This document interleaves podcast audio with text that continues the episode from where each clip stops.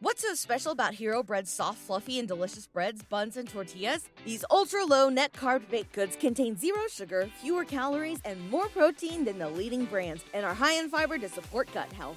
Shop now at hero.co. ¿Te preocupas por tu familia? Entonces, ¿por qué darles solo huevos ordinarios cuando pueden disfrutar de lo mejor? Eggland's Best, los únicos huevos con ese delicioso sabor fresco de granja, además de la mejor nutrición, como 6 veces más vitamina D, 10 veces más vitamina E y 25% menos de grasa saturada que los huevos regulares, además de muchos otros nutrientes importantes. Así que, dales los mejores huevos. Eggland's Best, mejor sabor, mejor nutrición, mejores huevos. Algunas escenas en este programa han sido recreadas. Si quieres vivir otro día, dame lo que quiero.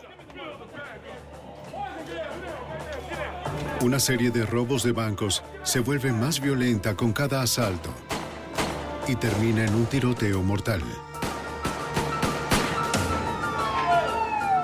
Con un hombre peligroso suelto, la policía realiza la intensa búsqueda de un fugitivo tan desesperado que no se detendrá ante nada para escapar. La evidencia se acumula, no hay sospechosos evidentes. Asesino en serie fugitivo. Ted Kaczynski es arrestado.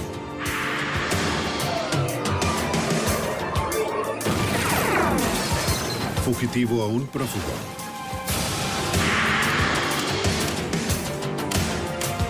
Los archivos del FBI.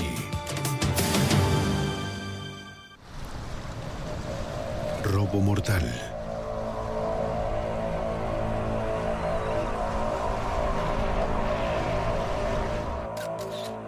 Dramatización. Una de las principales responsabilidades del FBI es investigar los robos a bancos. Se ven más de estos crímenes en Seattle que en casi cualquier otro lugar del país. La oficina del FBI investiga todos los robos a bancos del estado de Washington. El agente especial Mike Adams dirige la división de robos de Seattle. Durante los últimos cinco o seis años hemos promediado 300 robos a bancos por año, principalmente en el área de los condados Seattle o King. Los robos a bancos son un gran problema en esta área. El FBI estima una alta tasa de adicción a las drogas y el hecho de que Washington tenga una cantidad bastante alta de sucursales bancarias es una razón para ello. Los agentes de Seattle ven dos tipos básicos de robos. La mayoría son robos discretos cuando un ladrón se acerca a un cajero con una nota pidiendo efectivo de manera silenciosa. No siempre el ladrón busca llamar la atención hacia sí mismo por ser demasiado expresivo o por intentar controlar las operaciones bancarias. Muy bien, amigos, esto es un asalto. Esto es un asalto. ¡Muévete, muévete! El otro tipo de robo es más raro y más peligroso. La toma de control. En este tipo de robo tenemos uno o más ladrones que ingresan a un banco e intentan tomar el control de las operaciones bancarias a través de diversos medios. Ya sea ordenado a los clientes a ser sumisos u ordenando a los empleados a salir de los mostradores. La mayoría de las veces, en un asalto de este estilo, el ladrón o los ladrones están armados con armas de fuego. Así que esos son considerados muy violentos en comparación a un robo entre el ladrón y el cajero.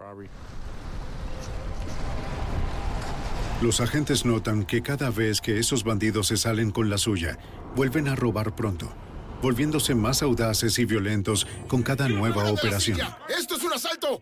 ¡Vamos, vamos! El 17 de mayo de 2000, ¡No me veas el rostro! comienza una serie de escandalosos y viciosos robos en un banco del centro de Seattle. ¡No estoy jugando contigo!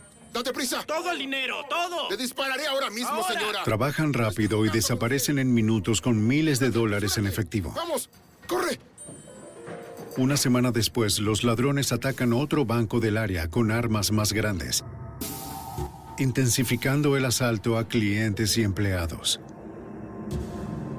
Dos semanas después, los ladrones vuelven a atacar con más agresión. Dado que los robos de este estilo son poco frecuentes, los agentes creen que todos los delitos fueron cometidos por los mismos bandidos.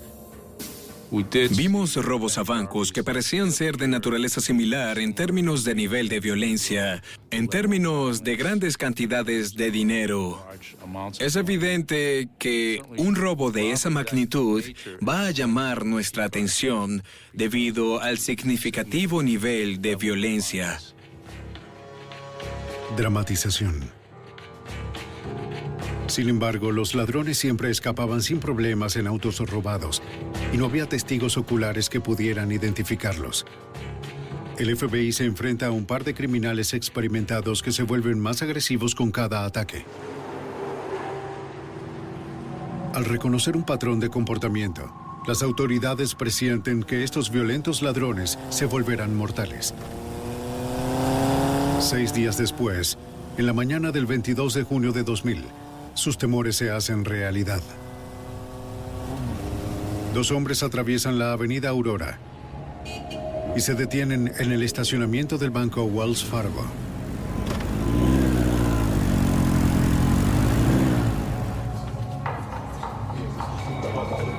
La gente que está adentro no sabe lo que viene. Damas y caballeros, cierren la boca y vayan al suelo ahora mismo. Bien, abajo, abajo, abajo, abajo, vamos. Los pistoleros acorralan a los clientes y empleados, Abajo, pero abajo. pierden a uno. Vamos. Vamos, abajo. Los ladrones están organizados. Vamos, apresúrate. Uno hace guardia y el otro busca un cajero que pueda acceder a la bóveda.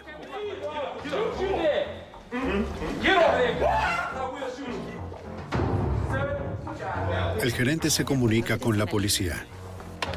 Todas las unidades. Tenemos un robo a un banco en 120 y Aurora. Una operadora alerta sobre ladrones armados que siguen dentro de un banco. El oficial de Seattle, Wesley Buxton, responde. Era un robo a un banco en progreso. Eso es una llamada bastante inusual. Por lo general recibimos alarmas bancarias en lugar de un robo bancario en curso. Buxton corre al banco. ¡Apresúrate! Vamos, tómalo. Ven, llénalo. Date prisa. Dentro de la bóveda, el ladrón llena sus dos mochilas con todo el dinero que entra. Dame eso. La cajera sigue las órdenes esperando que el pistolero no la mate. Dame eso.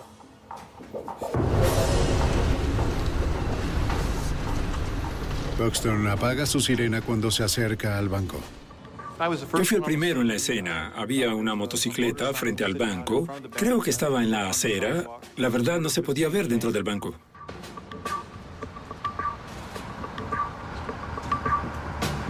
Siguiendo el procedimiento, el oficial llega a la escena y espera los refuerzos.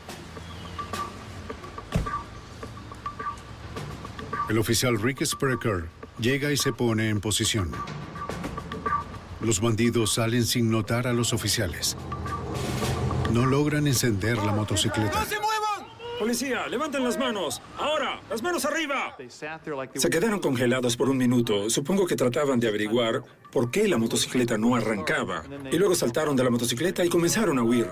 No se muevan, esperen, esperen, esperen. ¡Al esperen. suelo! ¡Al suelo! ¡Al suelo, dije! Luego uno de los sospechosos se tropieza.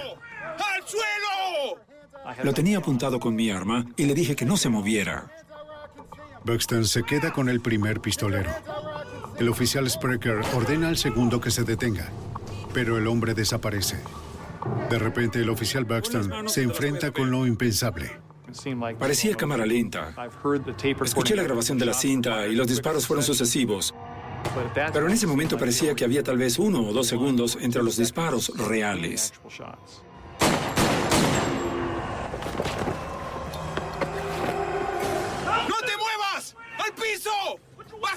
Arma! Sprecher dispara deteniendo por fin al pistolero. Los oficiales tienen a un sospechoso. El otro se ha ido. ¡Caído! ¡Oficial caído! ¡Necesito refuerzos! La llamada del oficial Sprecher ocasiona una intensa respuesta por parte de la ley. Los paramédicos trabajan para estabilizar al oficial Buxton, mientras que el oficial Sparker informa rápidamente a los detectives. Descargaron el arma. Estaba en esa esquina. El hombre que le disparó al oficial murió. La búsqueda del segundo sospechoso comienza de inmediato.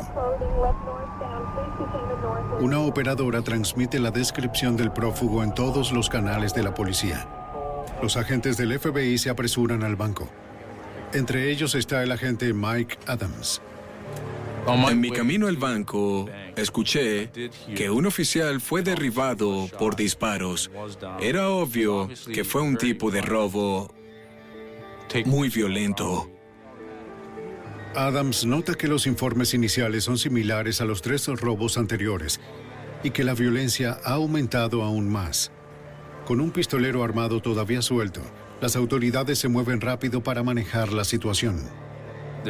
Había varias personas, espectadores, que se comenzaron a acercar. Así que la policía de Seattle tomó el control de la escena de inmediato debido al peligro y a la amenaza potencial que aún existía.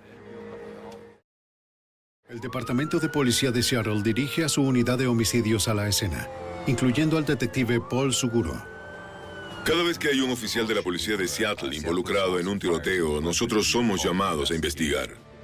Todas las agencias policiales comienzan a trabajar juntas para desarrollar un plan para encontrar al criminal prófugo. La policía de Seattle forma un comando de emergencia para coordinar la operación. La asignación, vamos a concluir y comenzar lo nuestro, ¿de acuerdo? Los miembros de nuestro equipo SWAT ya habían iniciado una búsqueda en el área del perímetro interior. ¡Vamos, vamos! Avanzando hacia la dirección general del sospechoso prófugo, el SWAT busca en cada potencial escondite. ¡Despejado! Son cuidadosos, pues saben que está desesperado y podría estar en cualquier lugar. ¡Vámonos! Preocupados por la seguridad pública, la policía rastrea el área. Las carreteras están bloqueadas. El tráfico se desvía. El sargento detective David Ritter el robo al banco y el posterior tiroteo policial ocasionaron una gran presencia policial en el área. Teníamos perros, teníamos el helicóptero del condado de King, uh, el equipo de armas especiales. El equipo SWAT va de puerta en puerta informando a todos en el distrito comercial. Um, los negocios fueron cerrados. Cerramos todos los negocios locales por motivos de seguridad, ya que el sospechoso todavía estaba en libertad. Estarán bien. Bien. Solo háganlo, por favor. Gracias. Después de tratar las heridas de bala en el brazo izquierdo y en el hombro derecho del agente Buxton, los paramédicos lo trasladan al hospital. En ambas heridas la bala entró y salió, así que solo era cuestión de limpiarlas y asegurarse de que no se creara ninguna infección. El agente especial Adams busca pistas en el ladrón fallecido. Su documento de identificación decía que su nombre era Daniel Del Fierro. No era alguien conocido por el FBI en ese momento. Sin embargo, era un nombre del que partir para realizar más investigaciones. Los investigadores encuentran la pistola semiautomática .380 usada para disparar a Buxton. En un compartimiento del cinturón encuentran un revólver .38. También recuperan dos mochilas llenas de efectivo.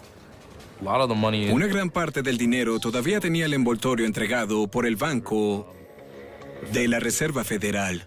Más tarde, el dinero encontrado en ambas mochilas llegó a más de 151 mil dólares. Eso es mucho dinero, mucho más de lo que normalmente se obtiene durante un robo a un banco. La policía revisa la matrícula de la motocicleta, pero notan que no les ayudará a identificar al otro sospechoso. La moto era robada. Los agentes del FBI entrevistan a los empleados y clientes del banco en busca de pistas que puedan ayudarlos a localizar al segundo ladrón. Pero los ladrones nunca dijeron nombres y nadie vio sus caras. Un técnico de pruebas recupera una huella que queda en el mostrador. Pero es la única evidencia física que los investigadores encuentran en la escena. El robo fue impecable. La policía local levanta el registro del ladrón muerto, Daniel del Fierro. acababa de salir de la cárcel, en donde terminó por homicidio y asalto. La policía sigue cazando al cómplice de Del Fierro. A las pocas horas del robo encuentran su rastro. Los detectives revisan un depósito de chatarra cercano al lugar donde recolectan pruebas. Retrocedimos con lo encontrado, ya que fueron pruebas descartadas. Mientras corría, se deshizo del casco de motocicleta y los guantes que tenía. Es algo así como el rastro que dejó atrás. Siguió corriendo otros 15 metros. Luego se quitó la chaqueta porque debía trepar una cerca con alambres de púas. También encontramos una pistola semiautomática calibre 45 cerca de la chaqueta. Los investigadores sospechan que el pistolero estaba cubriendo su rastro al dejar evidencia y cualquier vestimenta que luego lo identificara. Pero justo cuando el rastro del sospechoso parece enfriarse, se calienta de nuevo. Estaré ahí. Me tengo que ir. Los investigadores se dirigen a un edificio cercano respondiendo a una llamada hecha por la administradora del mismo. ¿Fue usted la que llamó a la policía? Sí, aquí estoy. La verdad es que... Llamó a la policía después de encontrar sangre fresca fuera de un apartamento. Y noté toda esa sangre en la escalera. ¿Acaso supusimos que el segundo sospechoso debía haberse cortado la mano al pasar por la cerca? ¿Podría ser del individuo? Si era la sangre del prófugo, todavía podría estar en el edificio, armado y desesperado. el perímetro. La policía llama al SWAT. Un lugar seguro. Un equipo cercano llega de inmediato. Con un peligroso y esquivo criminal aún suelto, la policía espera tenerlo acorralado.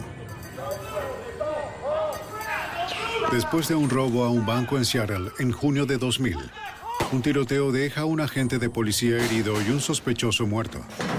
El segundo sospechoso armado huye a pie y desaparece. La policía sigue un rastro hasta un edificio cercano.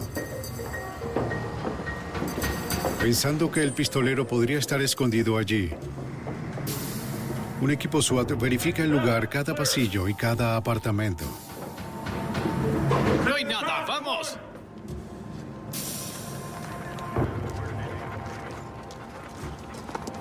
Pero no encuentran nada.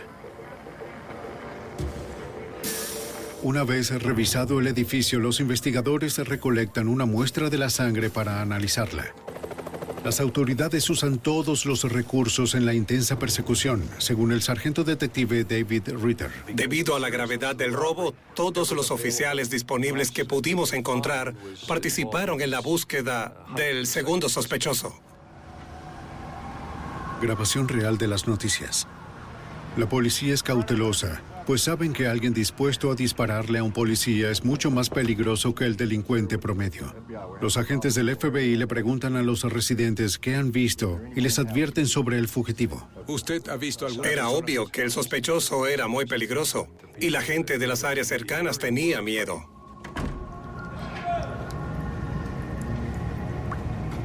Los oficiales continúan revisando edificios, callejones, Cualquier lugar donde el sospechoso pudiera esconderse. Les piden a todos los negocios de las 15 cuadras cercanas que cierren sus puertas. En poco tiempo, las autoridades cierran uno de los distritos de compras más concurridos de Seattle, lo que hace que todo se paralice. Los investigadores identificaron al ladrón asesinado en el tiroteo como Danny del Fierro. Él es la mejor pista que tienen los investigadores para localizar al cómplice. Fiscal adjunto del condado de Keene, Steve Fogg. Conseguimos una orden inmediata para su residencia y su automóvil para tratar de encontrar lo que pudiéramos sobre él y también sobre su posible pareja en el crimen. En la casa de Del Fierro, los investigadores se encuentran con una mujer que había vivido con él. Ella dice que no sabe nada sobre el robo, pero les ayuda a compilar una lista de sus asociados. De resolver un crimen, necesito que entienda que tenemos... Luego los investigadores registran la casa de Del Fierro, pero no encuentran nada que pueda ayudarlos a identificar al prófugo. Los oficiales de la ciudad responden a una llamada de un hombre que afirma que fue víctima de un robo de auto. Trató de robar mi auto. Es justo al norte del edificio donde se encontró la sangre. Bueno, iba al trabajo, ya sabe. El conductor le explica que recién había salido de su urbanización. De repente vio a este tipo saltar delante de él, golpeó con las dos manos el capó y lo obligó a detenerse. El tipo dijo, oye, tuve una pelea y necesito que me ayudes. ¿Me puedes llevar?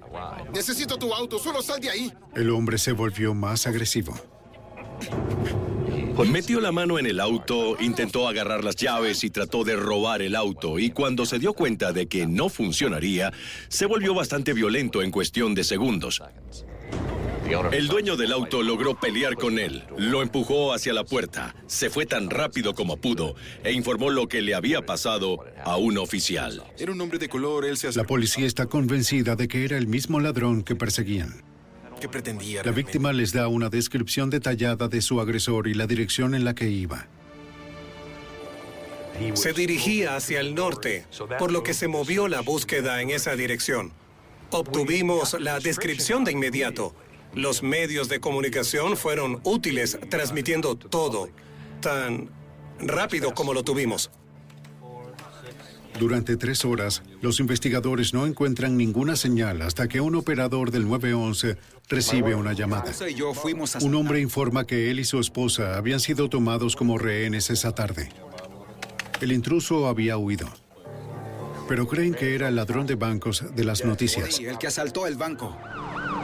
Los investigadores se apresuran a una residencia al norte del intento de robo de auto. La pareja explica lo que sucedió. Tres horas antes, la mujer salió de su casa cuando vio un hombre en su camioneta. ¡Sal de mi auto! ¡Sal de mi auto! Estaba tranquilo y le dijo que había estado en una pelea y que necesitaba ayuda. Esto luce como... Ella no se lo creyó. Déjalo. En ese momento, la policía y los medios de comunicación daban vueltas alrededor del área y ella señaló los helicópteros y dijo, no, creo que en realidad te están buscando. Y de nuevo, su personalidad cambió de repente. La mujer no era alguien que aceptaría la situación sin más. Ella trató de defenderse. Él agarró un cuchillo, le hizo saber que era capaz de usarlo. ¡Auxilio! ¡Ay, Dios mío! ¡Suéltame! ¡No! ¡Ah! ¡Suéltame! Él le dijo que su propia supervivencia estaba en juego y que iba a hacer lo que necesitara hacer. ¿Dónde está la cinta? Dime ahora mismo. ¿Dónde está la cinta? ¿Tienes una cuerda? No te muevas. Mientras buscaba algo para atarla, su esposo llegó a casa.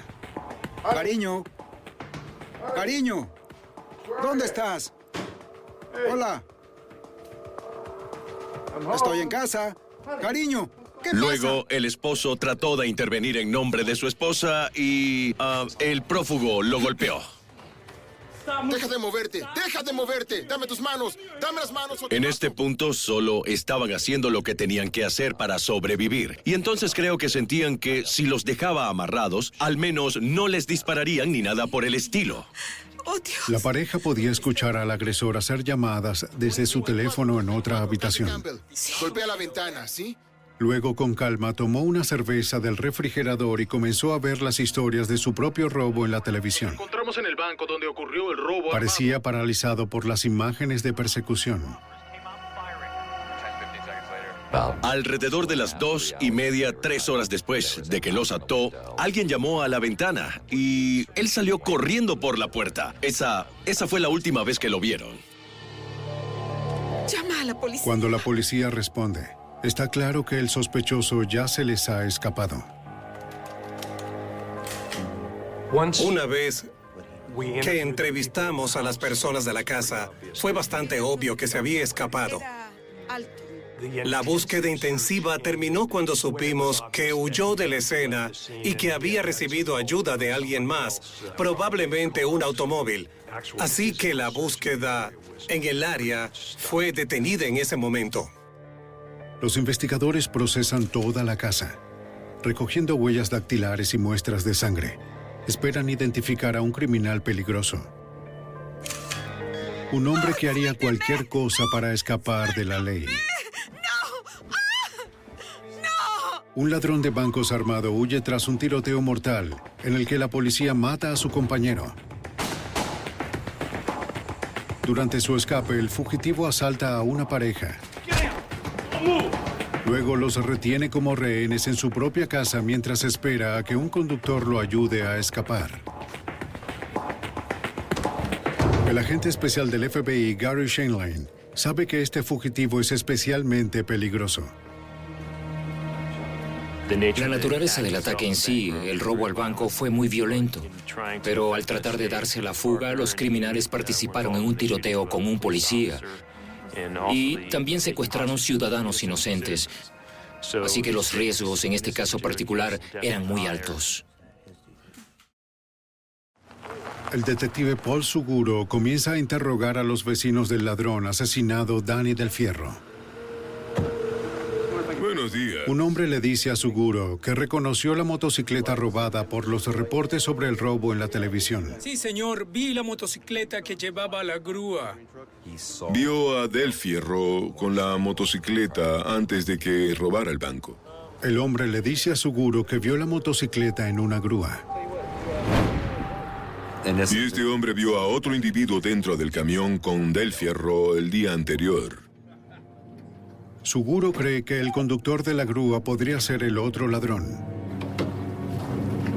Le pregunta al vecino si sabe quién es. El hombre dice que nunca lo había visto antes. Según el agente especial del FBI, Mike Adams, los dueños del banco robado intentaron ayudar. Ese mismo día, el banco se acercó a nosotros y quería ofrecer una recompensa por la información que llevara a la identidad y a la posible condena de la persona o personas responsables del robo bancario armado. Los investigadores esperan que la recompensa haga que la gente esté más dispuesta a hablar. Varios agentes del FBI y yo pasamos muchas horas tratando de reunir toda la información posible. Los investigadores siguen todos los rastros posibles para obtener más información sobre los asociados de Del Fierro. En nuestro intento de investigar a diferentes personas que pensábamos que nos podían llevar tanto a la identidad como a la ubicación del segundo sospechoso del robo y tiroteo, fuimos a varias direcciones distintas. Cada pista lleva a un callejón sin salida. Los investigadores ven un poco de luz cuando los agentes procesan las pruebas que el segundo ladrón dejó en la huida. Dentro de la chaqueta había un pedazo de papel con una fotocopia de la licencia de conducir de una joven de 16 años y además mucha información sobre quién era ella. La policía comienza a buscar a la joven. Llamaron al número más seguro que tenían, que era el de su padre. Y él dijo, pues ella está en el cine. Y ellos dijeron, pues ya sabe, tiene que buscarla. Así que ella vino y habló con la policía y dijo que tan pronto como su padre entró al cine, ella supo lo que pasaba. La razón por la que pregunto es... Le muestran la copia de su licencia y le preguntan cómo los ladrones la obtuvieron. Ella nos dijo que fue abordada por una persona con la que fue a la secundaria y esa persona conocida le dijo, conozco a una persona que tiene mucho dinero. Necesita una identificación, un número de seguridad social. Obtendrás unos cuantos dólares si nos permites usar tu información personal. La joven explica que la información se usaría para abrir cuentas bancarias para lavar dinero robado. Ella le da a los detectives el nombre de su amigo de la escuela, el intermediario en el fraude de identidad. Los detectives rastrean al hombre y tratan de que coopere. Nos pusimos en contacto con él temprano, por la mañana. Al principio se mostró un tanto reacio a cooperar, pero luego, cuando empezamos a hablar con él, nos dijo quién era el que le pedía que obtuviera los datos personales de otras personas. Le dice a los detectives que el nombre del hombre es Aristóteles Marr. Entonces pensamos que era muy posible que Aristóteles Marr fuera la persona que buscábamos porque era evidente que quería encontrar la forma de lavar dinero robado para obtener fondos legítimos a cambio. Los investigadores se convencen de que están bien encaminados cuando el intermediario les dice que Marr tiene un servicio de remolque. La policía verifica sus antecedentes. Los registros del DMV revelan que hay una grúa registrada a su nombre, que coincide con la descripción del vecino de Del Fierro. Los investigadores regresan a la casa de Del Fierro para preguntarle a su vieja compañera de piso si conoce a Aristóteles Marr. Ella dice que eran amigos desde la infancia. Ahora su nombre había aparecido en dos fuentes diferentes de la investigación, así que comenzamos a centrarnos en Aristóteles Marr como el segundo sospechoso involucrado en el robo del banco. Las autoridades verifican el registro policial de Marr.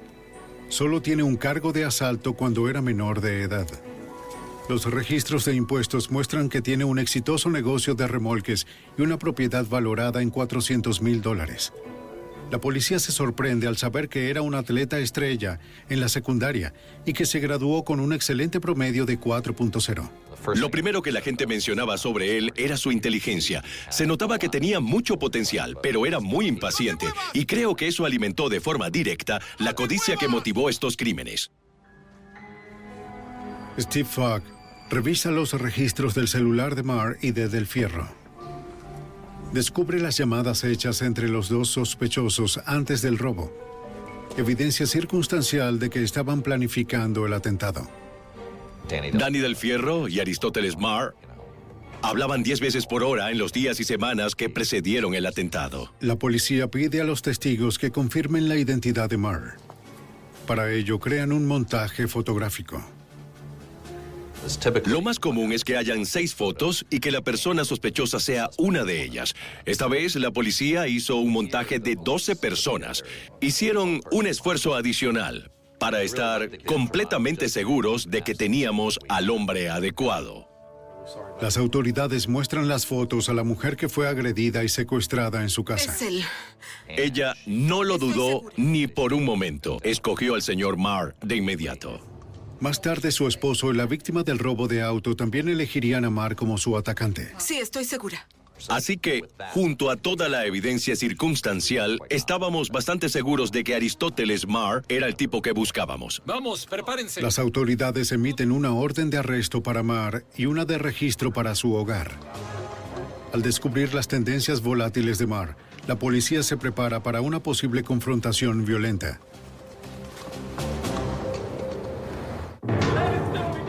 El 22 de junio de 2000, un par de presuntos ladrones seriales de bancos atacaron otro establecimiento de Seattle.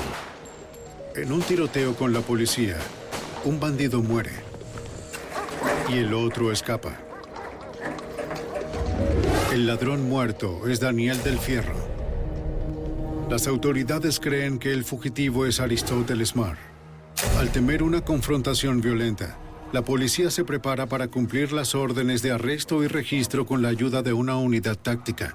Con el equipo están los detectives de homicidios Paul Suguro y David Ritter. Vamos. Cuando fuimos a la residencia, teníamos miembros del equipo SWAT y varias unidades de la policía de Seattle para ayudarnos en el cometido. ¡Todos al suelo! ¡Todos al suelo! ¡Es el FBI! El equipo SWAT busca habitación por habitación. ¡Todos al suelo! ¡Todos al suelo! No encuentran rastro de Marr. ¡Despejado! ¡Despejado! Detective de homicidios Paul Suguro. Una vez asegurada la casa, la unidad de homicidios y yo entramos y comenzamos a registrarla. Buscan cualquier evidencia que pueda vincular a Marr con el robo o proporcionar una pista de su paradero. En un almacén oculto encuentran restos de un arsenal. Mira eso. Ahí está. Mira eso. Los detectives recuperan contenedores vacíos de varios tipos de pistolas. Aunque encuentran algunas armas, la mayoría no está en la casa. Había diferentes tipos de municiones para armas largas como escopetas y también para pistolas. Los detectives comienzan a mirar las balas más de cerca y descubren una evidencia importante. Encontramos municiones que coincidían con las que encontramos en la escena del robo del banco. Las autoridades también descubren otra pista. Hay documentos que muestran viajes frecuentes desde y hacia Jamaica hechos por Mar y varios asociados. También habían pequeñas fotografías y plantillas para hacer lo que parecían ser identificaciones falsas. Más parafernalia por aquí. Los investigadores sospechan que Mar puede tener planes de huir del país con un nombre falso. Durante la búsqueda en el domicilio de Mar, la policía descubre una segunda casa en la propiedad. Disculpe, señor, necesitamos entrar a esa casa. Los agentes presentan de inmediato una orden de registro para el lugar y lo vigilan mientras se procesa la orden. Por una semana las autoridades observan a la gente ir y venir, pero no ven señales del sospechoso. Cuando un juez finalmente emite la orden, el SWAT entra. ¡Todos al suelo! ¡Todos al suelo! ¡Es el FBI! ¡Es el FBI! ¡Quietos! Lo que encuentran cambia la dirección de la investigación. El edificio es un almacén de bienes robados. Encontramos numerosas cajas de electrodomésticos nuevos.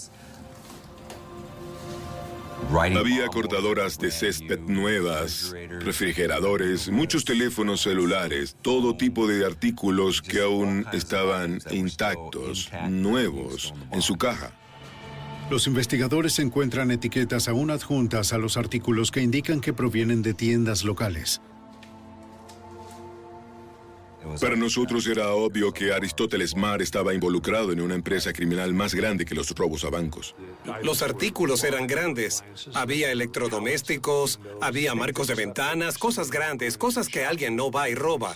Quiero decir, estos artículos grandes que demostraban que los ladrones debían tener medios sofisticados para obtenerlos. Era obvio que necesitábamos la ayuda de nuestra división de robos. Ellos coordinaron la recuperación de la propiedad. La División de Robos trabaja con representantes de las tiendas locales para identificar más de 100 mil dólares en bienes robados. Los representantes proporcionaron una gran furgoneta y todos los artículos que fueron identificados como robados fueron cargados en la parte trasera de la camioneta en movimiento y sacados de la propiedad. Los investigadores sospechan que Mar debió tener ayuda para obtener y vender esos artículos. Creemos que muchos de los bienes robados fueron enviados a Jamaica. Solo hubo algunos indicios, algunos recibos de envío, entre otros, que mostraban una gran cantidad de artículos que irían a Jamaica. Las autoridades intensifican la búsqueda del presunto líder del crimen, Aristóteles Marr. El grupo del FBI de Seattle toma la delantera. Agente especial Gary Shanley. Pues comenzamos con lo fundamental, contactando a su familia y asociados con la esperanza de encontrar una persona que pudiera darnos la información que nos permitiera capturarlo de manera segura y rápida. Pero ninguna persona entrevistada por los agentes sabía del paradero de Marr. En pocas semanas, la búsqueda de Mark comienza a pasar factura en el fugitivo. De forma inesperada, un grupo de simpatizantes de Marr, incluido su abogada, celebra una conferencia de prensa proclamando su inocencia. La policía lo ha acusado falsamente por su asociación con Daniel del Fierro. Los agentes discuten con los abogados sobre los arreglos para que se rinda, pero obtienen un reclamo absurdo. Tratamos de que se entregara de manera segura, en un ambiente controlado, y dijeron que él, pues, tenía miedo de que fuera asesinado por la policía local. Mar sigue siendo un fugitivo. El FBI toma un nuevo enfoque. Buscan la ayuda de un programa televisivo nacional de crimen que anuncia una recompensa de 25 mil dólares por información que conduzca a su arresto. Llegan las llamadas. Una persona dice que ha estado en contacto con Mar a través de un sistema de mensajería instantánea en la web. Los agentes citan al proveedor de Internet para obtener los detalles y reciben las transcripciones de las conversaciones en línea. Al ver el contenido del diálogo en el sistema de mensajería instantánea, era lógico pensar que uno de los participantes era Aristóteles Marr. La compañía proporciona a los agentes la dirección que usó la computadora. Nos acercamos con la simple esperanza de que Marr estuviera allí en ese momento. ¡Abra! Armados con una orden de registro, se enfrentan a un hombre que saben que es un asociado de Mar. No, señor. Él dice que Mar no está allí. Los agentes realizan una búsqueda exhaustiva de cualquier evidencia que pueda probar que el fugitivo estuvo en el apartamento, pero no encuentran nada. Los agentes confiscan la computadora en cuestión, pero determinan que es probable que Mar nunca haya usado la computadora sino que el asociado se hacía pasar por él en la conversación. La última pista resultó ser un callejón sin salida. La verdad es que esa búsqueda no arrojó más información sobre el paradero de Aristóteles. El FBI continúa la vigilancia en las casas de los allegados, pero pronto se darán cuenta de que Marr nunca regresará. A diferencia de otros tipos de ladrones de bancos, Aristóteles Marr tenía sus medios financieros. Tenía bienes a su nombre, tenía un alquiler y estoy seguro de que esos activos y esos medios lo ayudaron en su estatus de fugitivo. Un informante llama al FBI con una sugerencia que parece apoyar lo que los agentes ya temen. Una fuente confidencial indicó que había huido bajo un alias y que no solo había cruzado una línea estatal, sino que también había huido del país Jamaica. Si Marr huyó del país bajo otro nombre, sería imposible encontrarlo. El FBI ahora enfrenta el obstáculo más difícil en un caso que parece imposible de resolver. El FBI sigue buscando al sospechoso de robo de bancos Aristóteles Marr. Creen que huyó a Jamaica bajo un nombre falso. Según el agente especial Gary Shainline, el FBI no puede solo ir tras él. No tenemos ninguna autoridad policial en otros países. Así que apelamos a representantes del FBI y a los oficiales estadounidenses en Jamaica para contactar a las autoridades jamaiquinas y les proporcionamos toda la información que obtuvimos aquí en la investigación, como nombres, puntos de contacto y posibles lugares que eran dignos de investigar en Jamaica en la búsqueda de Mar. Investigar el paradero de Mar en Jamaica es difícil está bien relacionado en la isla y tiene mucho dinero para poder desaparecer. Estábamos seguros de que gracias a esos recursos era capaz de mantener un perfil bajo y de tener diferentes lugares a donde ir y ocultarse. Los informantes reportan avistamientos ocasionales del fugitivo, pero él elude la captura. Los agentes creen que se está moviendo de casa en casa durante la noche apoyado por un grupo leal de asociados.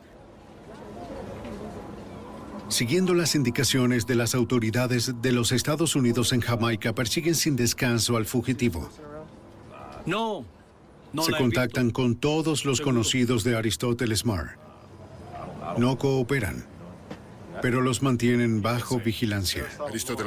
Los alguaciles observaban todo lo que hacían en Jamaica. Dejaron muy claro que no se irían hasta que el señor Marr regresara a los Estados Unidos y respondiera a estos cargos.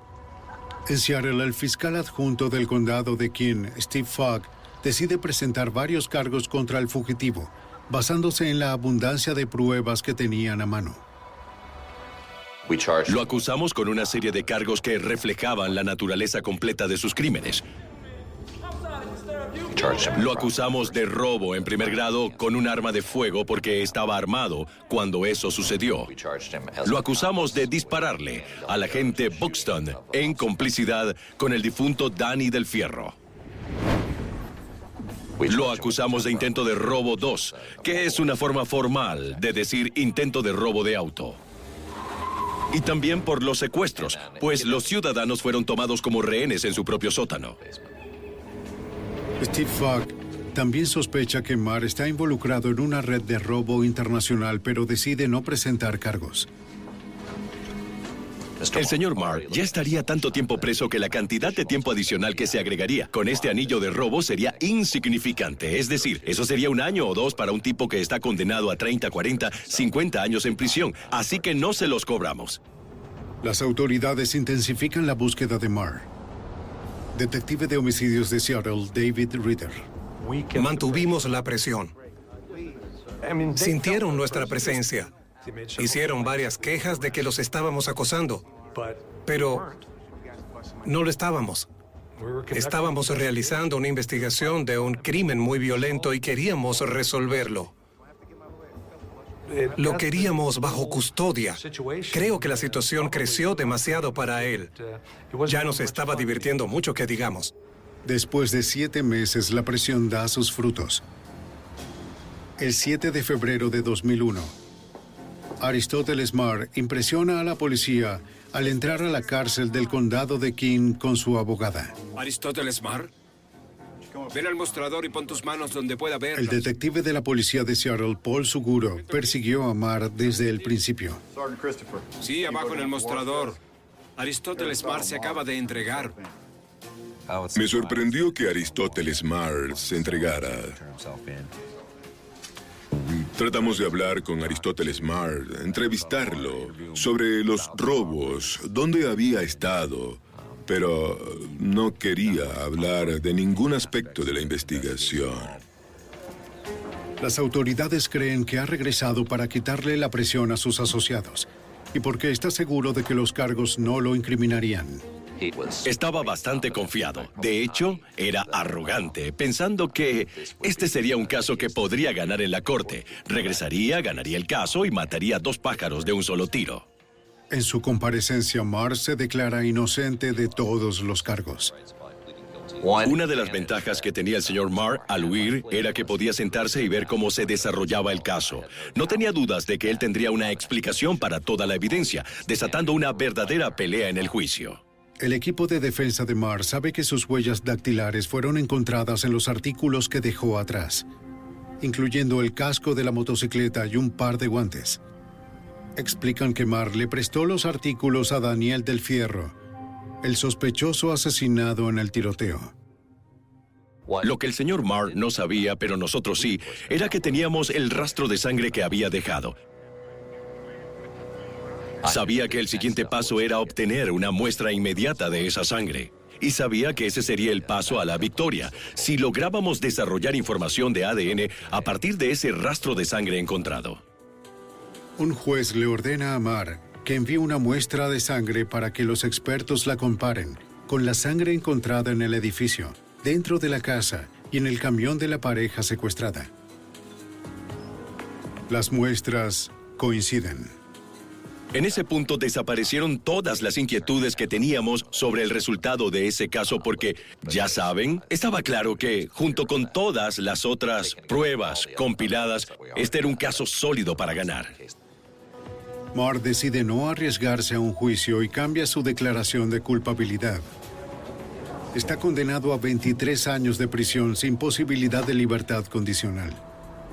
El oficial que fue herido de la policía de Seattle Wesley Baxter se siente aliviado de que al final el compañero de Del Fierro obtuviera lo que se merecía. Probablemente soy el típico oficial de policía que siente que los delincuentes deberían obtener mucho más de lo que la justicia les imputa, pero estaba bastante satisfecho con la sentencia. Agente especial Mike Adams Dado el alto número de robos a bancos que tenemos cada año, en promedio más de 300 robos en el estado de Washington, se siente muy bien cuando logramos, o al menos ayudamos a lograr, una conclusión exitosa eh, en una investigación tan complicada por robo de banco. Al final, fueron los esfuerzos combinados del Departamento de Policía de Seattle y el FBI los que definitivamente sacaron a Aristóteles Smart del negocio.